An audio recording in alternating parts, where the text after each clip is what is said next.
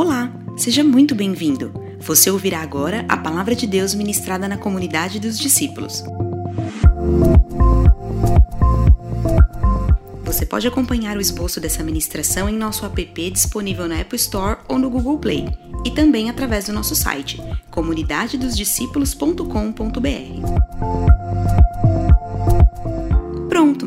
Vamos receber com alegria a mensagem através da pregação de hoje. Eu quero hoje ministrar uma palavra que Deus colocou no meu coração para nós, um pouco diferente do que eu estava ministrando lá em Dayatuba, mas Deus ministrou isso ao meu coração e eu queria compartilhar com os irmãos. Eu coloquei um tema bem forte, bem atípico, que é o que está aí atrás de mim, que é venham e comprem sem dinheiro. Venham e comprem sem dinheiro. Quantos gostariam de passar no açougue e ter uma placa assim lá nesses dias? Eu gostaria, porque o açougue está caro, né, irmãos? Meu Deus.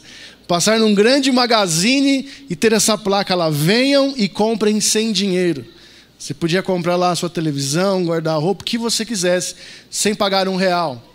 Então, esse é o tema da minha ministração. Eu não vou falar sobre essas coisas supérfluas, essas coisas que têm pouco valor. Eu vou falar daquilo que Deus tem para mim e para você. E que nós não precisamos pagar nada, porque Ele já conquistou tudo por nós. Eu quero usar como base o texto de Isaías 55.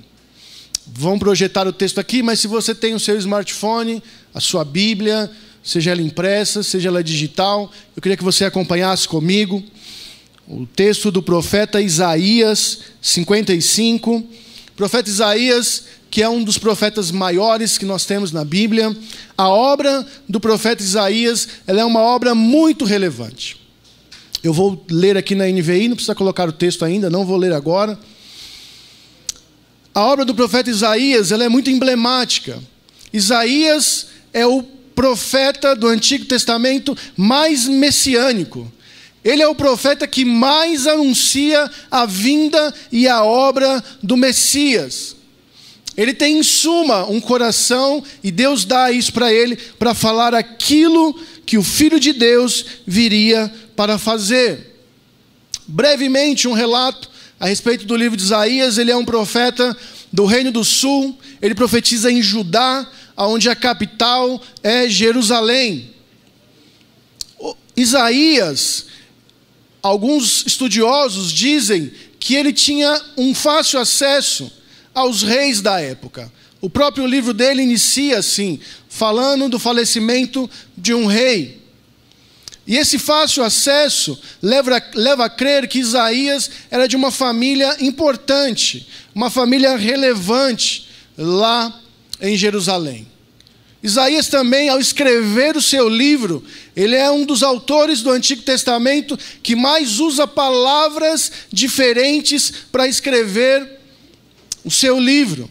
Aproximadamente 2.100 palavras diferentes estão no livro de Isaías. Ou seja, era alguém culto, era alguém que foi formado em uma ótima escola da época. O livro de Isaías também Alguns autores afirmam que o livro de Isaías é como se fosse uma Bíblia em miniatura. Se você está com a sua Bíblia aí, você folhear ela até o final de Isaías, você vai ver que o último capítulo de Isaías é o 66. E a Bíblia tem quantos livros? 66 livros. Mas os estudiosos ainda afirmam que há duas sessões no livro de Isaías. Os primeiros 39 livros, eles falam a respeito de Deus tratando com a nação de Israel em sua maior parte, em Deus falando àquele povo que haveria de ser levado cativo em Babilônia, porque eles não obedeceriam ao Senhor. E, os nosso, e o nosso Antigo Testamento tem quantos livros? 39 livros. Assim como essa primeira sessão do livro de Isaías. E os outros 27 livros é onde se concentra a maior parte das profecias de Isaías a respeito do Messias. Lá está o cântico do Messias, Isaías 52, 53 e 54. um dos versos mais conhecidos, ele levou sobre si as nossas enfermidades e o castigo que nos traz a paz estava sobre ele. Então, a segunda sessão, os 27 livros, é como se fosse o Novo Testamento. Quantos livros tem o Novo Testamento? 27. Então, ou seja, Santo Agostinho ainda afirma, ou Agostinho de Hipona, né? Afirma que o livro de Isaías é como se fosse o quinto evangelho. Isaías tem uma tamanha obra a respeito do Messias que eh, entende que a necessidade de ler Isaías é tamanha quanto dos quatro evangelhos para conhecer Jesus e a obra do Filho de Deus. Esse é um breve relato a respeito de Isaías, poderia falar muito mais, mas nós não temos tempo para isso. Vamos ler, eu vou ler integralmente o capítulo de Isaías 55. São só 13 versículos. Se você está lendo comigo a leitura bíblica lá, nosso plano anual de, de, de, leitura, quando você abre um capítulo que às vezes você está cansado, ao menos eu faço isso, né? Vou confessar meu pecado aqui. Eu antes dou uma corridinha assim para ver quantos, quantos é, é, é, versículos tem naquele capítulo. Às vezes tem 20, a gente anima, às vezes tem 60, você fala, nossa, como é que eu vou chegar até o, o, o versículo 60? Mas Isaías tem apenas 13, Isaías 55. Estou falando isso para te animar, porque nós vamos ler todo o capítulo. Vamos juntos, acho que o texto está aí. Queria que os irmãos lessem junto comigo. Isaías 55, 1 diz assim: Venham, todos vocês que estão com sede, venham às águas. E vocês que não possuem dinheiro algum, venham, comprem e comam. Venham, Comprem vinho e leite sem dinheiro e sem custo. Vamos juntos. Por quê?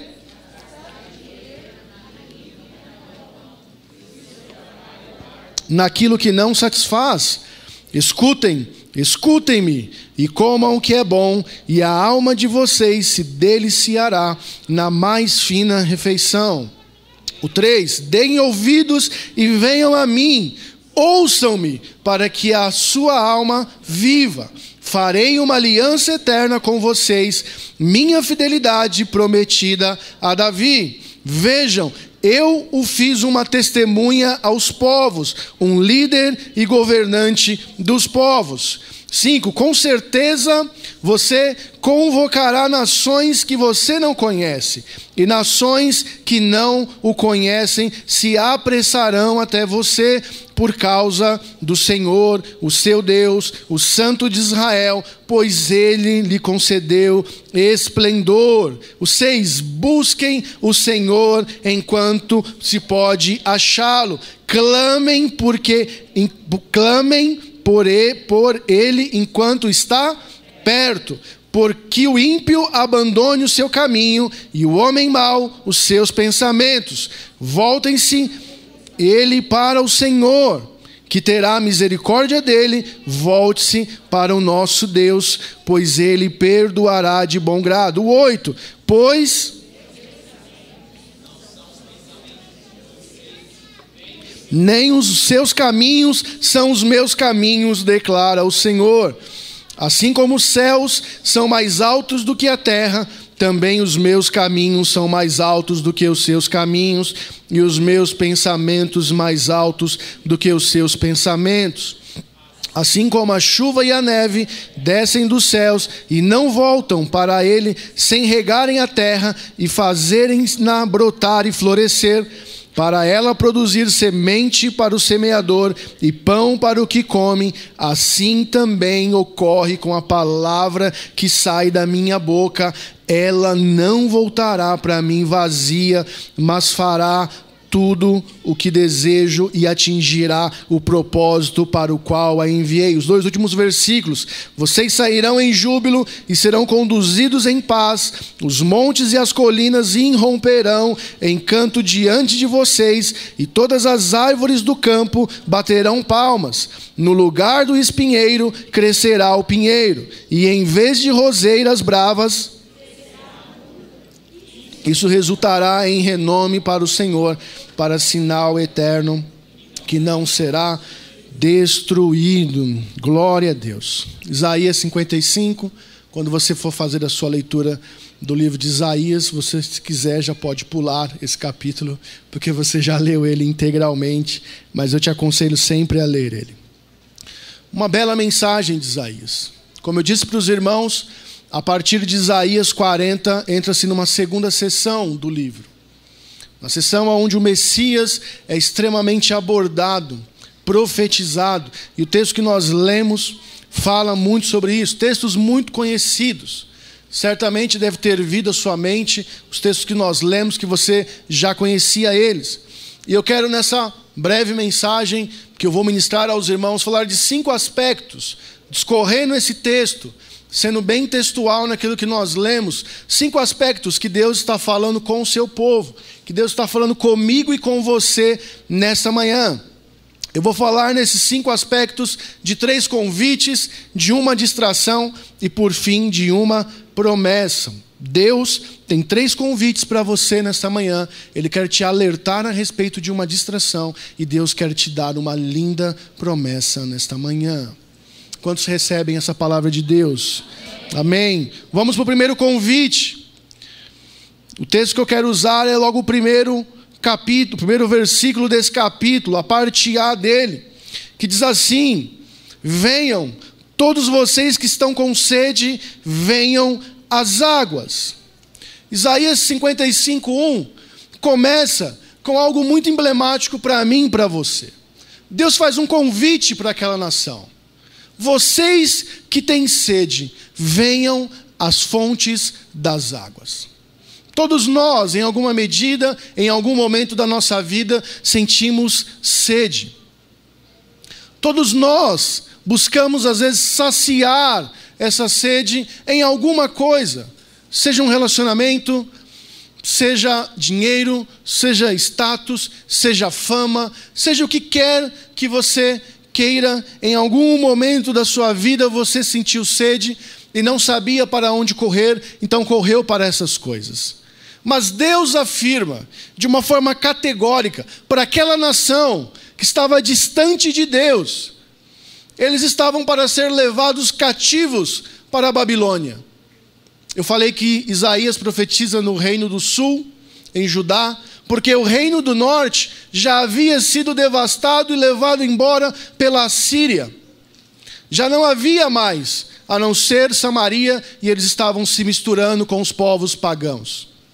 Judá não, Jerusalém não. Ainda havia uma chance deles irem para Deus. Por isso que Deus convida, vocês estão satisfazendo a, a necessidade de vocês com outros deuses. De uma forma que não vai conseguir se satisfazer. Venham às fontes das águas, é o convite que Deus está fazendo para eles. E eles não atentam, por isso que depois eles são levados cativos para a Babilônia por Nabucodonosor. Mas olha só o que Jesus diz lá em João 7, 37. João, Jesus faz um clamor, Jesus se apresenta, Jesus, eu imagino uma cena muito emblemática, quase que ele subindo em cima de uma cadeira para fazer esse discurso. João 7, 37, leia junto comigo, diz assim: No último e mais importante dia da festa, Jesus levantou-se e disse em alta voz: Se alguém tem sede, venha a mim e beba. Se alguém tiver sede, é o mesmo convite que Deus faz 800 anos antes para a nação de Israel. É o mesmo convite que Deus faz hoje, dois mil anos depois, para aqueles que têm sede. O Walter disse aqui no testemunho dele que há oito anos atrás ele estava saciando a sede dele em coisas que não preenchiam, até que o convite veio e ele se satisfez nas águas da vida. Talvez eu e você, mesmo dentro da casa de Deus, estamos buscando nos satisfazer em coisas que não vão nos preencher. Esse convite em Isaías não era para os pagãos. Ele era para o povo de Deus. Ele era para aqueles que eram escolhidos, os filhos da promessa, aqueles que Deus tinha autoestima.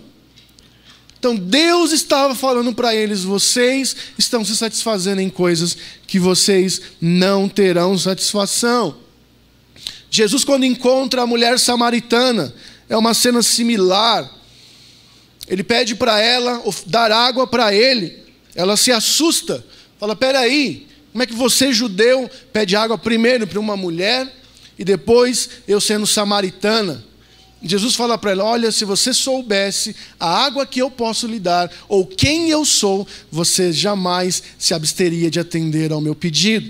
E aí eu coloquei o final, ou o meio dessa conversa com a mulher samaritana em João 4,14. João 4,14, Jesus vai, vai finalizar esse ponto a respeito da sede que aquela mulher tinha, dizendo assim: vamos juntos, mas quem beber da água que eu lhe der, nunca mais terá sede.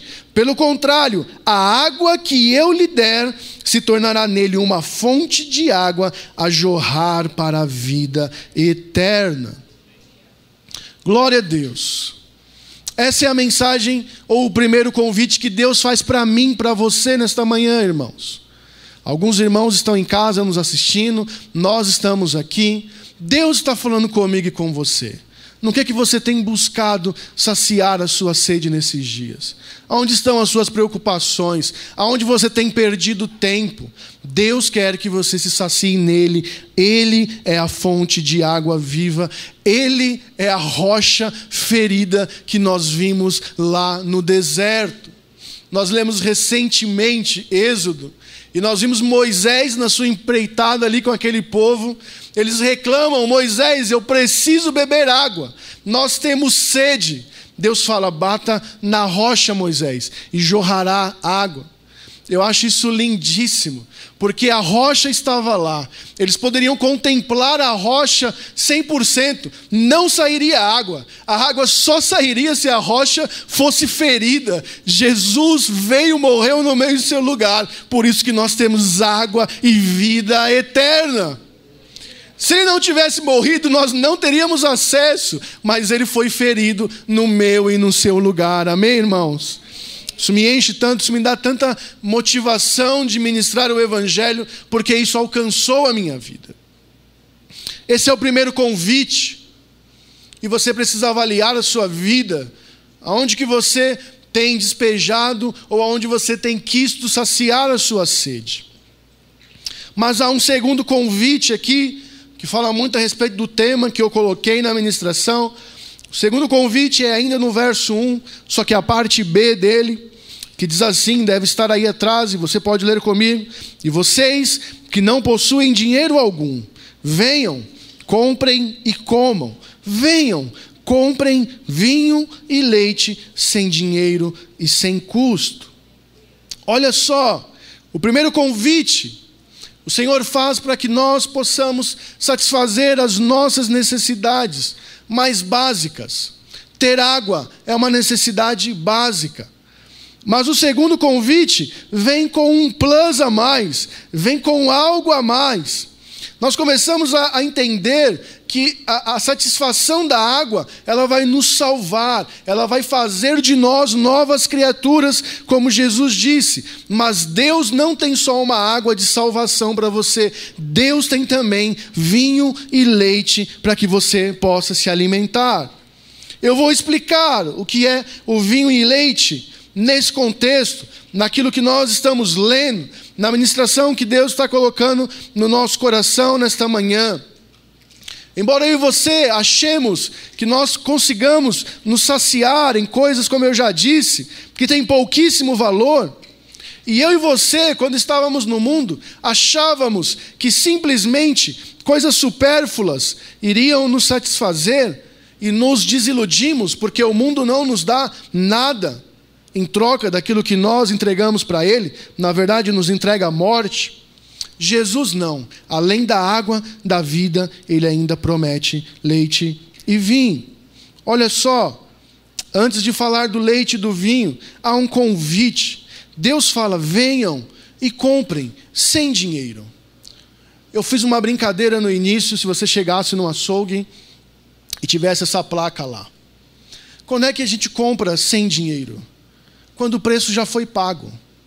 não se compra sem dinheiro. Isso é anormal, isso não existe. Em alguma instância, alguém pagou o preço. Se você chegar num brechó, num saldão, quer seja, e tiver ali uma doação que você pode pegar, você pode não ter pagado o preço, mas alguém, em alguma instância, comprou aquilo e te deixou disponível para você desfrutar. Então, quando Deus fala, venham e comprem sem dinheiro, Deus estava dizendo: olha, hoje vocês, nação de Israel, não conseguem entender isso. Mas haverá um dia que o meu filho virá e ele satisfará, aplacará a minha ira com o pecado de vocês. O preço precisava ser pago. E Deus está afirmando: isso vai acontecer. Jesus virá, o Messias virá, pagará o preço e vocês se satisfarão com vinho e leite. E eu quero explicar um pouco sobre isso sobre esses dois símbolos que nós temos na Bíblia. Quando nós falamos principalmente a respeito do vinho, nós falamos o símbolo do vinho ele é muito emblemático na Bíblia, mas principalmente falamos de alegria. Vinho traz alegria, alegria de Deus. Às vezes nós vemos e nós, como crentes, estamos insatisfeitos com a vida. Não sei se você já se sentiu assim, eu já me senti em alguns momentos insatisfeito com a minha vida. O que, que eu estou fazendo? Por que, que eu estou tendo tanta dificuldade? Por que, que as portas não se abrem? Deixa eu te falar algo. Deus quer nesse dia derramar o vinho da alegria dele na sua vida. Deus quer que você seja alegre, não mundano, não carnal, não supérfluo, uma alegria que vem do céu um alimento que vem do céu. As coisas dessa vida, irmãos, eu tenho cada vez mais tido essa concepção, acho que eu estou ficando velho, né? Quando a gente vai ganhando idade, a gente vai entendendo isso. Que a gente quer tantas coisas, mas a gente começa a entender que as coisas da vida não nos satisfazem. Eu tinha a impressão de que quando eu me casasse, eu seria o homem mais feliz do mundo. Eu sou por estar casado com a Valéria, principalmente muito feliz. Mas o meu casamento não me trouxe o preenchimento que eu imaginava que iria trazer. A casa, o carro, os filhos não me trouxeram a alegria que eu imaginava que ia me trazer. Porque isso só é preenchido por Deus.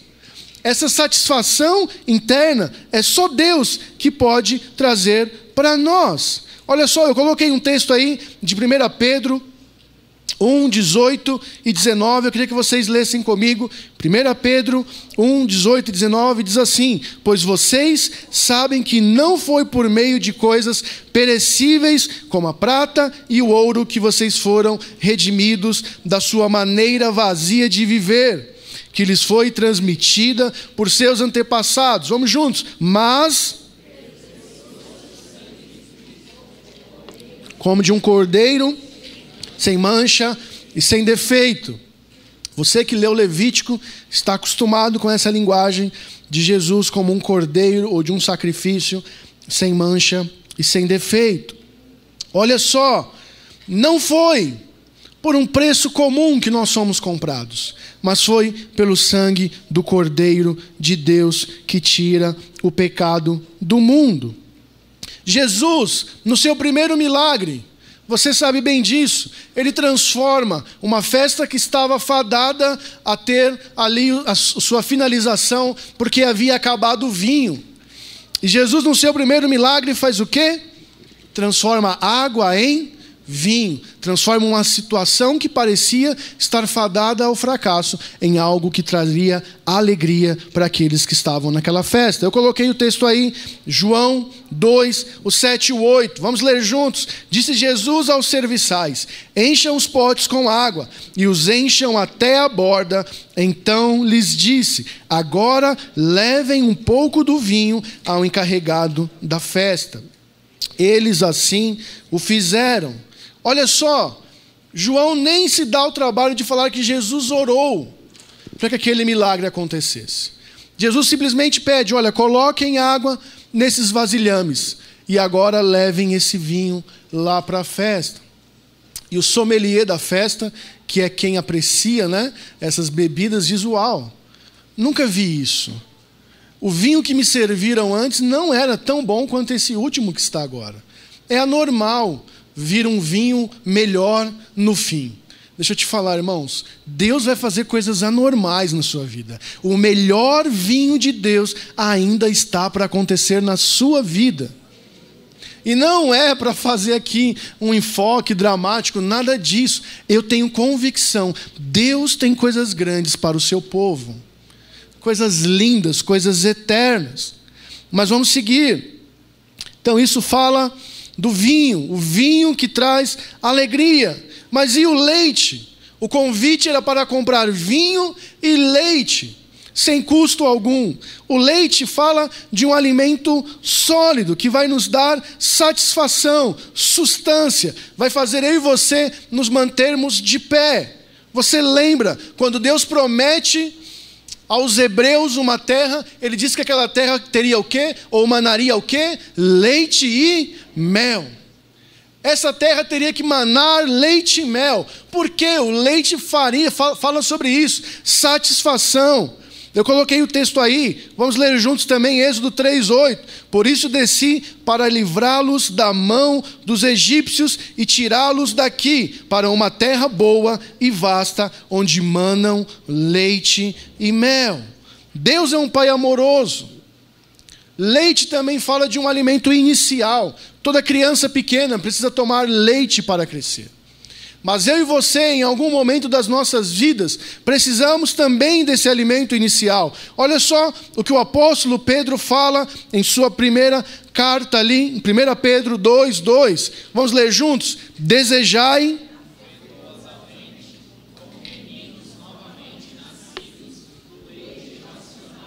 Não falsificado para que por ele vades crescendo. Desejai afetuosamente, como meninos, como crianças que acabaram de nascer, o leite racional. Deixa eu te falar, leite aqui vai falar de você ter substância para crescer espiritualmente. Há um grande problema na igreja evangélica dos nossos tempos. Os, as, os crentes não crescem, ficam sempre dependentes Parece que eles não se alimentam do céu, é incrível. Eu não consigo entender como alguém que tem é, alimento do céu disponível à torta e à direita não cresce. Vive com meninice, vive com criancice. As coisas, sabe, criança, os meus meninos, se eu dou um carrinho novo para eles, eles ficam felizes. Parece que tem crente que às vezes com pequenas coisas, ah, eu quero agora viajar. Está irradiante. Ah, agora eu quero comer bem. Está irradiante. Deixa eu te falar, isso é pequeno, isso não é nada. A sua única oportunidade de vida é essa, e você deveria viver ela como alguém maduro se alimentando do céu, para gastar sua única vida diante de Deus. E isso é sério, irmãos. Nós costumeiramente entramos domingo após domingo na igreja. E estamos fazendo o que com a nossa oportunidade? O que, que você está fazendo com a sua oportunidade? Não terá outra. Não terá. Essa é a única. Eu e você deveríamos nos render, nos alimentar do céu para poder jorrar rios de água viva para aqueles que estão ao nosso redor. Eu orei tanto, falei: Jesus, me dá um trabalho na cidade, em Dayatuba, porque eu quero ver as pessoas ao meu redor sendo salvas, sendo ministradas, recebendo o Evangelho. E Deus me deu um trabalho na cidade, conhecendo pessoas da cidade, para que eu pudesse ali me relacionar. Hoje o trabalho, a gente sabe, está muito home office, né? Mas Deus fez algo especial comigo. Não me deu home office. O pessoal lá não está de home office. E nós estamos conversando todo dia. Todo dia eu estou com eles. Tem um lá que já está, né? Estou conversando, ele já está entendendo. Não, mas você é crente mesmo, sou crente. Ah, mas tem uns que aqui é meio estranho, não tem problema. Os estranhos também são crentes. E eu também sou estranho, né? Mas Deus vai fazer uma obra, é assim, irmãos. Você tem que querer que a sua vida viver a sua vida para Deus. Deixa eu te falar, eu disse para você que eu quero um aumento de oito vezes, não é? Porque eu ganho oito vezes menos do que eu ganhava no meu último emprego. Por isso que eu brinquei assim. Mas sabe o que é importante para mim? Não é ganhar oito vezes mais, é ver as pessoas sendo salvas, é ver Jesus cumprindo um propósito dele na minha vida. Não tem me faltado leite, não tem me faltado vinho, não tem faltado nada para os meus filhos, porque do céu há toda a fonte de vida. E nem vai faltar, porque eu quero cumprir o propósito de Deus para mim. A Valéria está fazendo amizade com as vizinhas já, está uma festa, irmãos. Não sei o que vai dar isso, mas eu sei que vai dar coisa boa em nome de Jesus.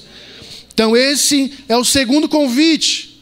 Além de água, para nos salvar, Deus tem alegria, Deus tem satisfação para crescermos nele. Mas há um terceiro convite, que está aí no verso 6. Vamos ler juntos. Isaías 55, 6. Um verso muito conhecido. Vamos juntos. Busquem.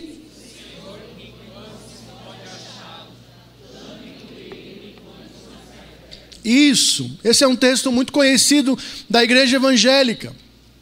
E nós achamos, Deus está em nós hoje. Nós não precisamos buscá-lo mais. No contexto de Isaías, fazia todo sentido. Deus estava largando, deixando aquela nação, aquele povo escolhido, ser levado cativo em Babilônia. Deus estava alertando: olha, me busquem enquanto vocês podem me achar. Não será sempre assim. Eles iriam para a Babilônia. Na Babilônia não haveriam templos judeus lá. E eles eram habituados a ir para cultuar a Deus. Eles iam até o templo cultuar a Deus. Por isso que Deus fala: olha, me busquem. Esse é o tempo, essa é a oportunidade. E nós, que somos dessa geração atual, somos uma geração que procrastina muito, deixa para amanhã. Nós temos esse hábito de às vezes prometer e deixar para amanhã. Nós começamos aqui uma leitura bíblica, como igreja, em todos os lugares, e a gente se desafia logo no começo do ano, né? Não, vou conseguir, tomo junto. Aí você perde um dia, perde outro, você já dá aquela sambada, né? Falou, opa, mas vou continuar. Consegue, corre, vai atrás. Aí depois você escapa de novo fala, ah, não vai ser dessa vez. Ano que vem talvez eu comece. Você promete, esse ano vai ser o ano que eu mais vou jejuar. Vou até emagrecer de tanto jejuar. Jejua uma, duas, três vezes. Começou a dar dor de cabeça, o que, que você faz? Esse negócio para o pastor, né? O pastor consegue jejuar mais que eu. A gente procrastina. A gente vai colocando para frente. Olha só o que o apóstolo Paulo diz sobre isso, lá em 2 Coríntios 6,2. 2 Coríntios 6,2, vamos ler juntos. Pois ele diz: Eu ouvi no tempo favorável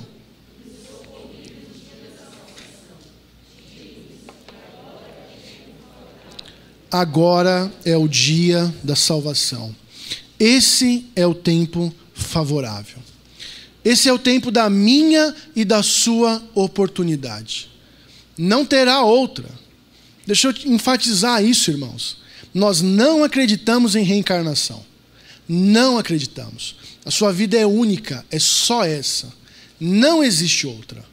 Você precisa aproveitar o tempo da sua estação para buscar a Deus enquanto ele pode ser achado. Você certamente, ao ir para o Senhor, você estará com Ele eternamente. Eu não duvido disso, mas hoje é o tempo. A sua vida é agora. Deus vai cuidar dos seus filhos, Deus vai cuidar do seu marido, da sua esposa, da sua família. Busque a Deus enquanto Ele pode ser achado. Faça isso. Olha só, para que eu e você possamos entender do, será que eu estou buscando a Deus ou não? Isaías continua, nós lemos Isaías 55, 6. Olha só o que ele diz em Isaías 55, 7. Que o ímpio abandone o seu caminho, e o homem mau os seus pensamentos, volte-se para ele, volte-se ele para o Senhor, que terá misericórdia dele, volte-se para o nosso Deus, pois ele perdoará de bom grado. Deus é um Deus amoroso que está à disposição para nos perdoar e nos colocar no caminho que ele tem para nós. Se você hoje ainda não deixou o seu caminho ímpio, hoje é a sua oportunidade de se render a Jesus e entregar a sua vida para ele. Amém, irmãos? Esses são os três convites Venham, bebam das fontes das águas. Venham, comprem sem dinheiro vinho e leite, e busquem o Senhor enquanto ele pode ser achado. Depois disso, Deus faz uma. Ele pausa e fala: Olha, vocês precisam tomar atenção com algo. Eu quero trazer algo para que vocês entendam. Ele diz lá no verso 2, eu coloquei aí, Isaías 55, 2, diz assim: Por que gastar dinheiro naquilo que não é pão? e o seu trabalho árduo naquilo que não satisfaz. Vamos juntos? Escutem, escutem-me. Comam o que é bom, e a alma de vocês se deliciará na mais fina refeição. Olha só, Deus faz uma advertência. Por que, que vocês estão gastando dinheiro naquilo que não é pão? Por que, que vocês estão colocando o seu trabalho árduo naquilo que não satisfaz? Deus sabe que a gente gosta de fazer as coisas que não vão dar em nada. Deixa eu te falar, tudo que você fizer distante de Deus não vai dar em nada. Para o filho de Deus não vai dar em nada. Para o incrédulo pode ser que dê, mas para nós que dizemos um dia que nós vamos nos render a Jesus, a minha vida é dele e ele vai controlar ela, sempre que eu fizer algo que não estiver na vontade de Deus, não vai dar em nada. Deus fala isso. Por que, que vocês estão gastando naquilo que não vai alimentar? Por que, que vocês estão trabalhando naquilo que vocês não vão ter nenhuma satisfação? Isso pode acontecer conosco, mesmo domingo a domingo, ouvindo a palavra, estando aqui, as, a, a, as muitas adversidades da vida, os muitos problemas do dia a dia, as muitas circunstâncias adversas podem fazer eu e você sairmos da vontade de Deus que Ele tem para nós. Olha só o que Jesus diz na parábola do semeador. Eu coloquei dois versículos aí de Mateus 13.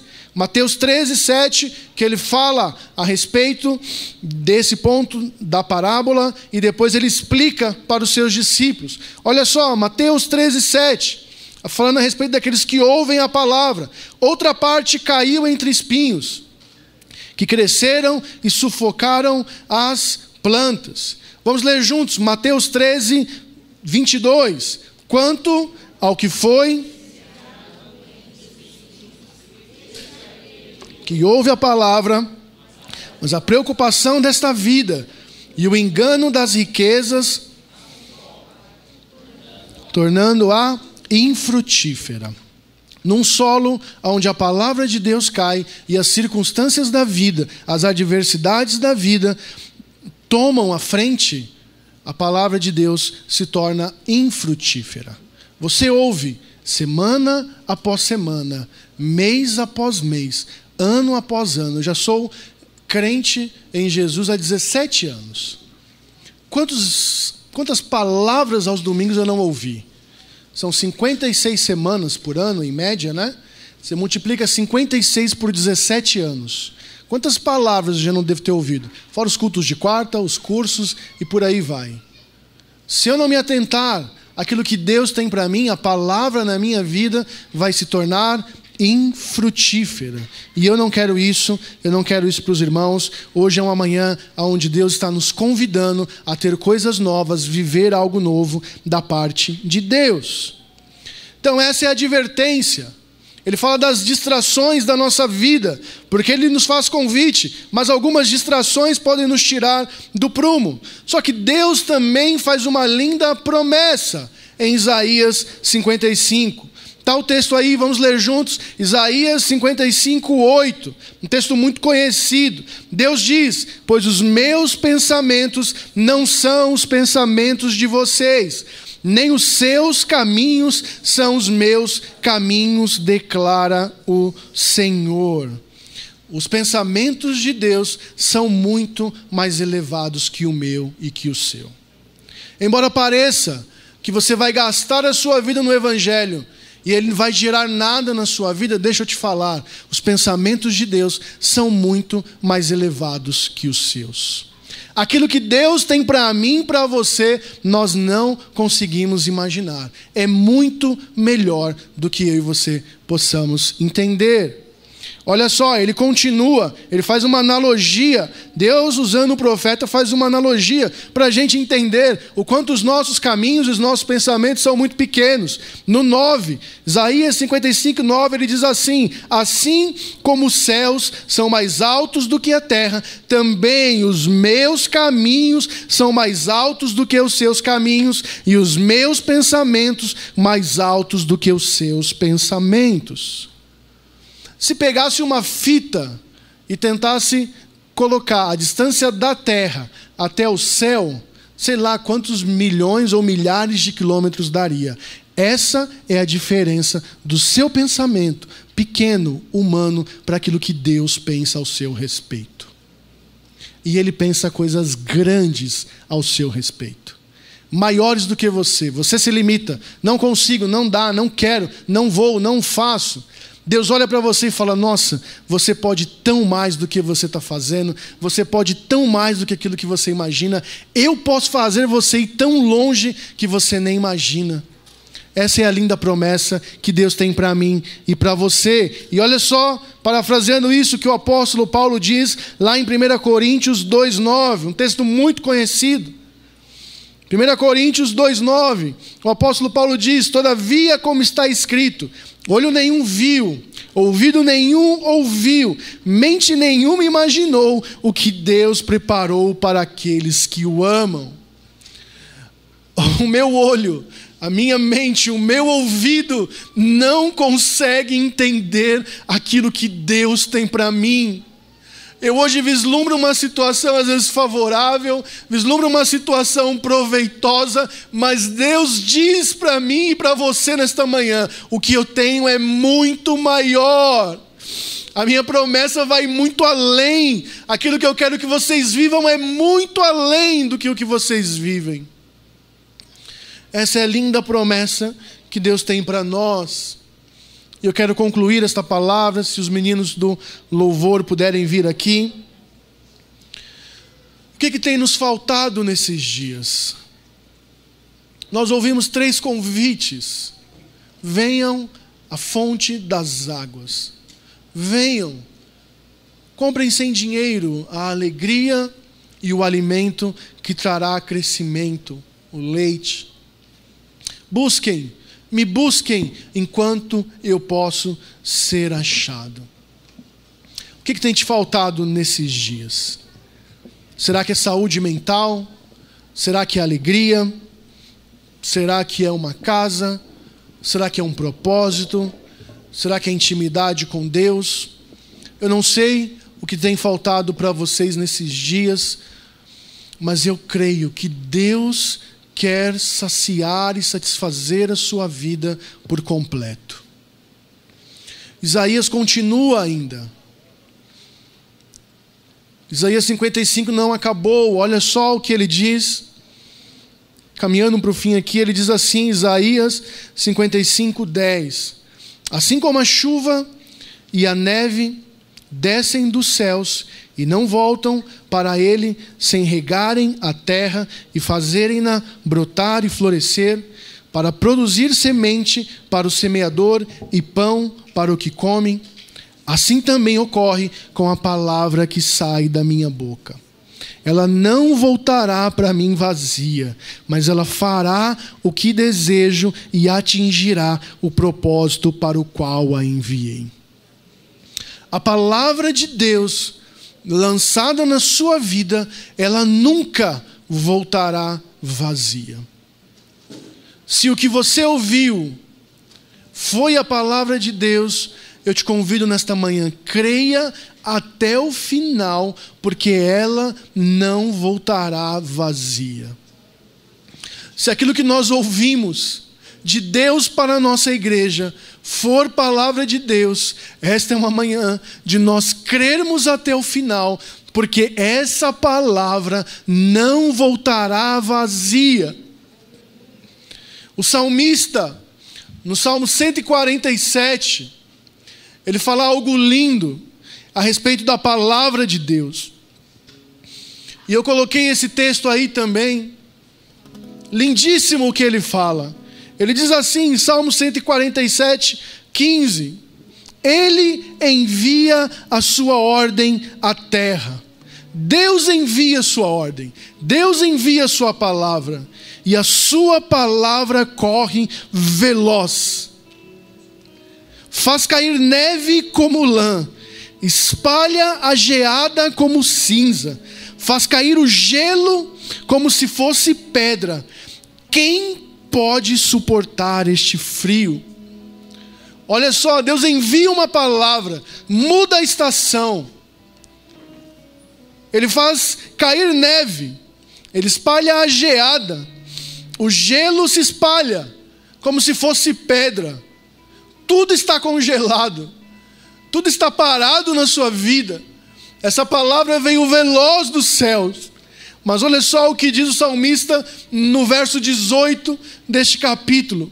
Deus ou Ele envia a Sua palavra, o gelo derrete, envia o seu sopro e as águas tornam a correr. Deus, num instante, faz aquilo que está parado na sua vida voltar a acontecer da, da forma que Ele quer, do jeito que Ele quer. O salmista diz: quem pode suportar o frio que Deus manda? Quem pode fazer algo quando Deus paralisa?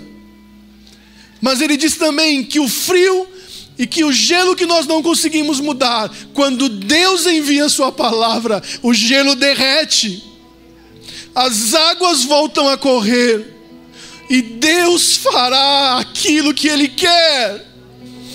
Deus fará. São dias difíceis na face da terra, mas Deus não deixará de fazer aquilo que Ele prometeu. Ele não deixará. Existe nesta manhã, para mim, para você, fontes de águas vivas. Existe nesta manhã alegria que pode vir do céu. Não essas alegrias que nós desfrutamos nos alimentando, viajando, vestindo, que o mundo pode nos dar. Não, não é disso que eu estou falando. Eu estou falando de uma alegria que vem do céu, que rompe a tristeza do nosso íntimo e faz a gente cair diante de Deus e se alegrar na Sua presença. Fique de pé no seu lugar. Eu queria orar com você nesta manhã.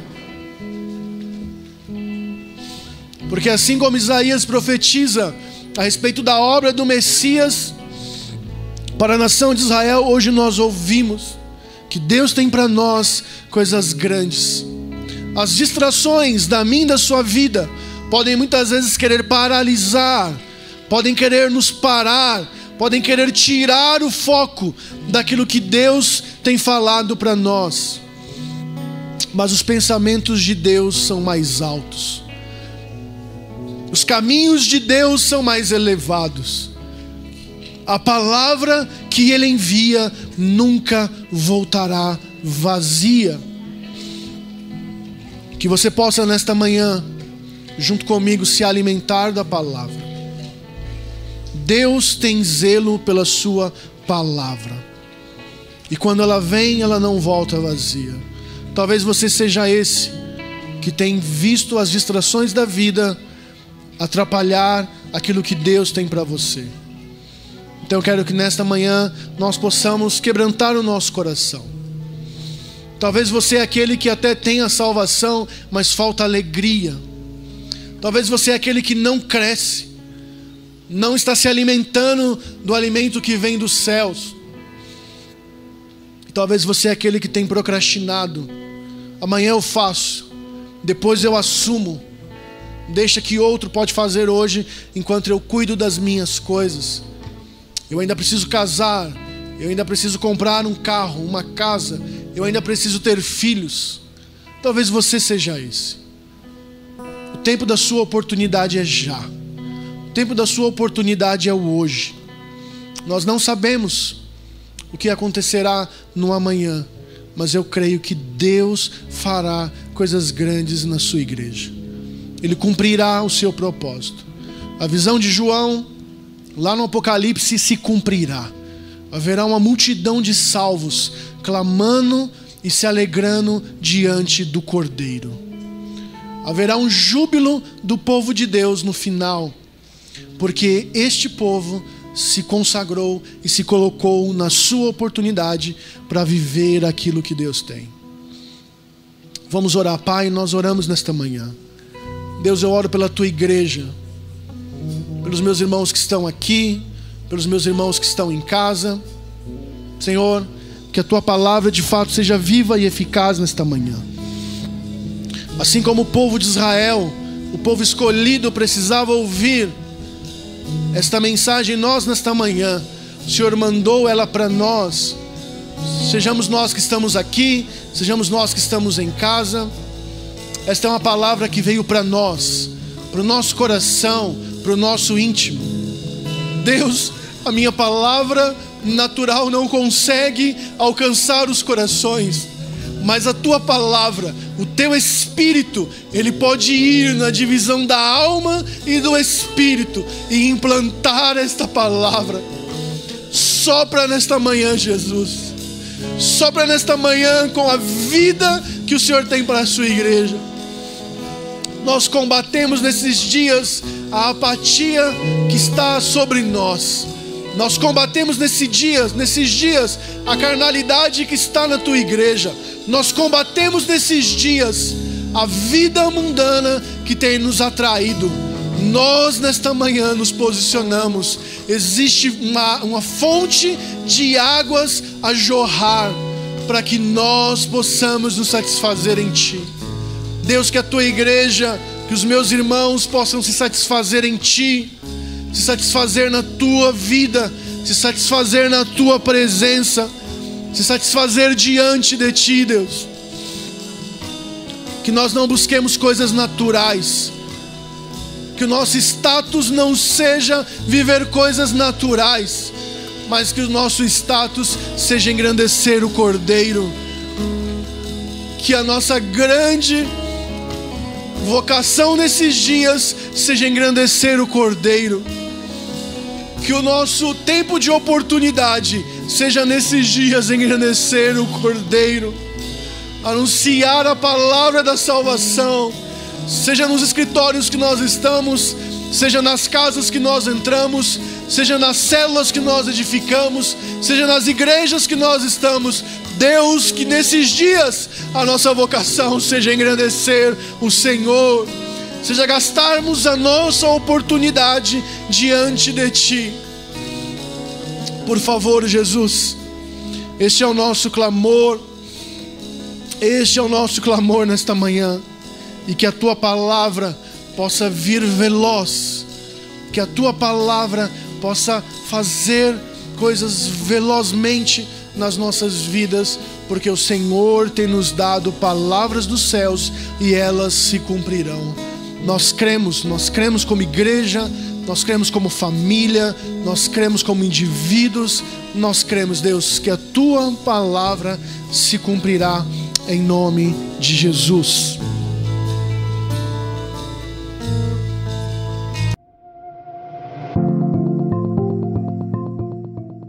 Esperamos que o Espírito Santo tenha inspirado você através dessa palavra. Siga-nos em nossas redes sociais pelo arroba CMDD Oficial. Comunidade dos Discípulos, uma família, muitos lugares. Até a próxima!